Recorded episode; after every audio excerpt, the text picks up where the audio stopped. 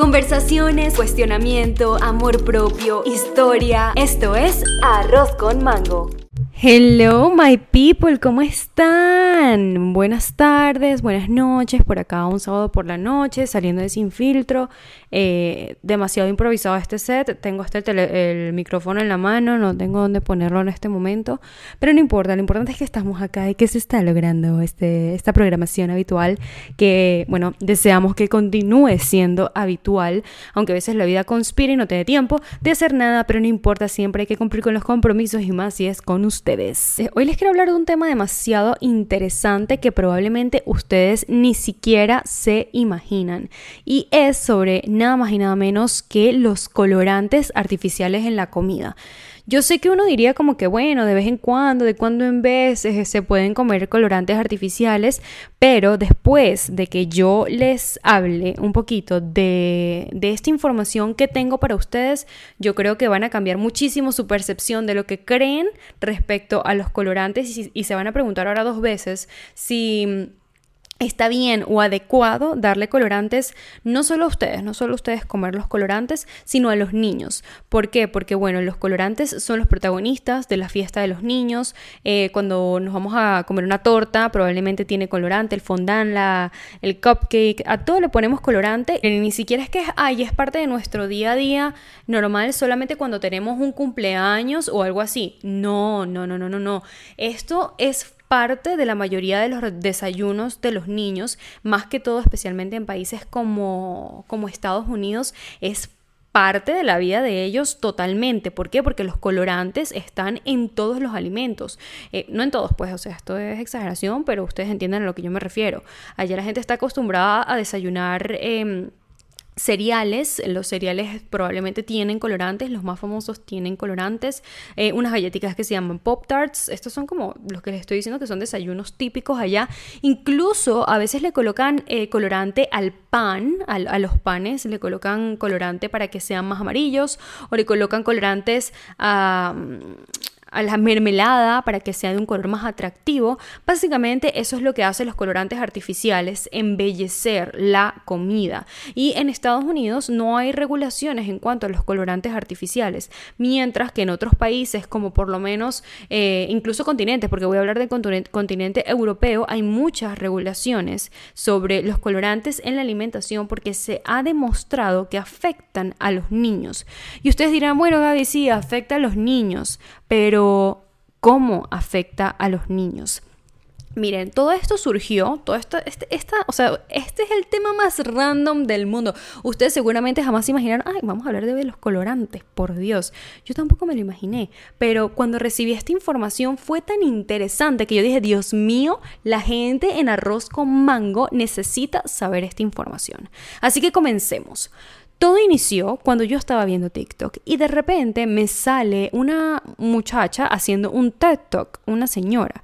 La señora es psicóloga y es psiquiatra y estaba contando su testimonio. En ese testimonio hablaba de cómo su hijo estaba desarrollando eh, trastorno de hiperactividad, ¿verdad?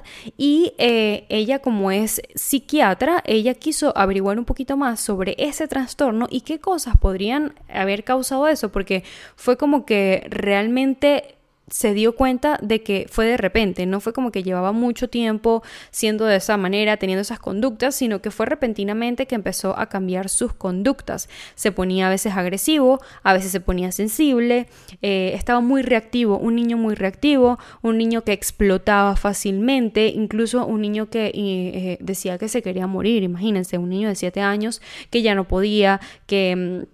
Decía, mamá, ya me quiero morir, eh, de verdad yo no puedo más. Imagínense eso, eh, imagínense una mamá escuchar eso de su hijo de 7 años, o sea, no es nada fácil, ¿verdad? Y ella se dedicó a eh, buscar información sobre qué podría causar estos síntomas de trastorno de hiperactividad y de déficit de atención. Y descubrió que era nada más y nada menos, nada menos que intolerancia a los colorantes. Resulta que de esto no se habla para nada, pero hay personas que son intolerantes a los colorantes artificiales, porque hay colorantes vegetales, mi gente, o sea, podríamos fácilmente utilizar colorantes vegetales, pero no, no es lo que le conviene muchas veces, muchas veces a la industria. Y ella explicaba, bueno, primero que todo, ¿Qué es un colorante? Bueno, un colorante es una función de compuestos químicos que hacen que las cosas se vean más bonitos, más bonitas. Y ella decía, nosotros los americanos, porque ella es de, Estados Unidos, nosotros los americanos estamos acostumbrados a ver las cosas bonitas, queremos lo más brillante, lo más espectacular, así que te llamen los ojos, lo más falso, lo que se vea más de mentira, eso es lo que quieren los americanos. Y dijo que este, eso básicamente es un colorante, pero no hablamos de los efectos secundarios de los colorantes en la salud y sobre todo en el comportamiento de los niños. Entonces ella se puso a investigar y empezó a descubrir un montón de investigaciones que efectivamente reafirmaban que estas, esos trastornos... Em, de hiperactividad, de déficit de atención, estaban altamente relacionados con eh, el consumo de colorantes artificiales. Y yo dije, ah, esto tiene que ser mentira, o sea, hay una onda toda hippie ahorita que todo es malo, el arroz es malo, la avena es mala, que justamente yo estaba diciendo en estos días, le estaba comentando a mi novio, Dios mío, Ángelo, yo no puedo seguir así. ¿Por qué? Porque hay tanta información en internet que al final yo creo que uno va a tener que hacer lo que uno le haga feliz y ya. ¿Por qué? Porque sale un doctor, no cualquier persona, un doctor diciendo, eh, las harinas son malas. Te muestran sus estudios de que las harinas son malas. Sale otro doctor diciendo, el arroz es malo y saca sus estudios. Sale otro diciendo, los granos son malos y saca sus estudios. Y todos comprueban con estudios eh, cómo las comidas son malas. Básicamente todo es malo. O sea, es una cosa increíble, pero, pero cierta. Probablemente sí nos puedan afectar negativamente. Pero yo siento que cuando llegamos al extremo de pensar que todo, todo, todo, absolutamente todo es malo, la avena, hasta las cosas saludables, el cambur, no, la cambur es malísimo, la fruta es malísima. Ahorita hay un tipo que solamente come carne y carne cruda. O sea, y para él, según él, sus estudios, su testimonio, eso es lo más sano. Entonces, hay tanta información en Internet que nos podemos sentir agobiados y yo que he tenido experiencias negativas con la comida, con mis trastornos alimenticios, cuando los he vivido fuertemente, eh, esta sobreinformación, esta sobreestimulación, sobrecarga me ha afectado negativamente. O sea, de verdad me siento a veces como agobiada al respecto. Entonces yo dije, pues al final voy a hacer lo que me vaya mejor, obviamente manteniendo una dieta saludable. Realmente muy pocas veces rompo así como, ah, voy a comer pizza o hamburguesa o tengo mucho tiempo sin comerme una hamburguesa. Más que todo como pizza, es como mi cosa favorita. Pero los fines de semana, pues entre semana yo puedo decir que básicamente tengo una vida libre de azúcar y de gluten, pero, pero ajá, ¿hasta qué punto es sano eso? Llegó un momento en que yo decía, ah, me da miedo comerme esta avena, o sea, tengo miedo porque he leído tantas cosas, me están diciendo tantas cosas sobre ella que tengo miedo cuando antes la comía normalmente y no tenía miedo. Tengo miedo de comerme esta arepa, ¿sabes? Que siento que más bien uno relaciona como una eh, relación o no, crea una relación tóxica con la comida, con cómo te sientes, tienes miedo porque todo es malo. Entonces, nada, este, mientras te cuides, mientras eh, te sientas saludable y comas saludable, claramente, no nos obsesionemos tampoco con todo, porque tampoco podemos eliminar todo, no sé, o sea, no, que los cambures, que eso tiene mucho azúcar, ay, ya, amigos, déjenme comer, por favor, que la almendra es inflamatoria, todo es malo. Pero bueno, volviendo al tema importante, yo les digo arroz con mango, me voy para todos lados siempre esta señora empezó a investigar y eh, yo decía, esto es mentira, o sea, esto es la onda de que todo es malo y no sé qué. Y de repente empecé a leer testimonios y buscar investigaciones que efectivamente, mi gente, sí es cierto. Y algo que me sorprende es que no, estos colorantes no han sido eliminados, o sea, su uso no ha sido eliminado, incluso cuando pueden afectar de esta manera a la humanidad. Igual que con el azúcar, o sea, son cosas que yo digo, Dios mío, o sea, uno mismo se mata y, y no sé, si se da cuenta, pues nos matamos ahí todos por estar consumiendo cosas locas. Pero bueno, el punto es que empecé a leer testimonios de personas que decían, por lo menos, A mi hijo le pasó lo mismo, eliminó los colorantes y terminaron todos esos problemas. Y eh, personas que decían como que yo sufro de eh, trastorno de bipolaridad o yo sufro de ansiedad y al eliminar los colorantes cambié muchísimo mi diagnóstico. No cambié, mejoré muchísimo de mi diagnóstico, eh, me va muchísimo mejor ahora, me siento mejor, soy más controlable y todo al eliminar los colorantes artificiales. Una cosa que yo digo, Dios mío, cuando uno se imagina eso, ¿sabes? O sea, yo creo que uno jamás se, se imagina como que, epa, los colorantes son los que están haciendo que yo me sienta depresiva, ¿sabes? Y la gente normalmente consume eh, chips, eh, Dorito, chistri, toda esa clase de cosas, chupeta, todo tiene colorantes y gomitas, o sea, es increíble, todo tiene colorantes y la gente lo vuelve parte de su vida diaria sin saber que esto puede afectarles la salud mental, porque ni siquiera estoy hablando ahorita de, algo físico, no sé, te da cáncer, no sé, no, no estoy hablando de nada físico, estoy hablando de algo mental, ¿ok? Algo muy interesante es que eh, la señora hablaba desde su testimonio y decía que es increíble el cambio que tenía tan rápido de, después de haber dejado los colorantes. O sea, fue como progresivo porque tuvo momentos de abstinencia. Imagínense, el cuerpo del niño sintió abstinencia y tenía momentos en los que se sentía sin energía, estaba como muy resguardado, ni siquiera podía jugar tranquilamente porque su cuerpo estaba en abstinencia a los colorantes. Imagínense lo fuerte que es esto. Y cuando ya a los tres meses pudo empezar otra vez a vivir, a jugar, a sentirse feliz y ya no era un niño depresivo ni nada, simplemente con el hecho de haber eliminado los colorantes. Y algo que también ella decía era que como no hay tanta información, no se ha difundido tanto este tema, muchos doctores eh, diagnostican con trastorno de hiperactividad y esa clase de cosas a los niños y los medican y todo este cuento sin saber que realmente no es que tienen eso, es que están consumiendo colorantes y son eh, intolerantes a ellos. Miren, aquí un ejemplo. Incluso hay otro estudio que habla sobre este comportamiento de los niños relacionado con el con tinte, no, el, el colorante.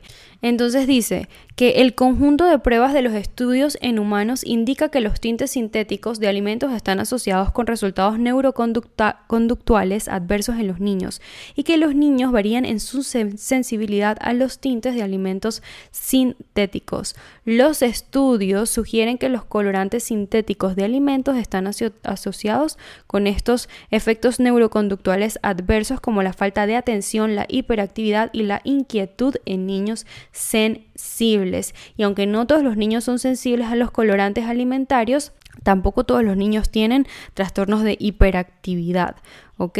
Un estudio mostró que hasta el 8% de los niños con hiperactividad, diagnosticados con hiperactividad, eran, eran sensibles a aditivos como los colorantes alimentarios artificiales.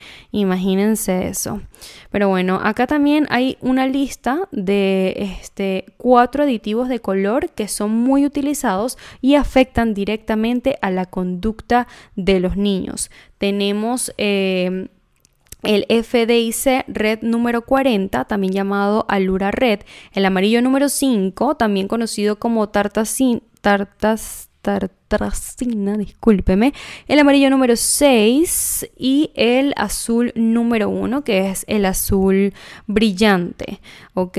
Entonces, pues nada, directamente están asociados con el comportamiento de los niños y yo creo que esto es algo muy importante que sepamos como sociedad y que hagamos algo, algo al respecto. Por lo menos acá hay una lista de cosas que se utilizan según el colorante. Un ejemplo, ¿ok? Por lo menos el FDIC red, el rojo, se utiliza en, en salchichas, en decoraciones, en frutas empaquetadas, en las cerezas y en los dulces. El amarillo número 5 se utiliza en refrescos, cereales, en vegetales procesados, en los chips, en Ah, miren, los pickles. Eh, los pickles son los pepinillos. En la... Ay, Dios mío, es que están en todos lados. Miren, están en, en, en, la miel, en la mostaza, en la gelatina, en los pudines. Mi, mi razón de haber dicho estas cosas es para que ustedes vean que también pueden estar escondidos en otras cosas que no tenemos ni idea que tienen colorantes y que pensamos que son saludables. Por lo menos aquí dice este, que, que están hasta en los vegetales congelados. Imagínense.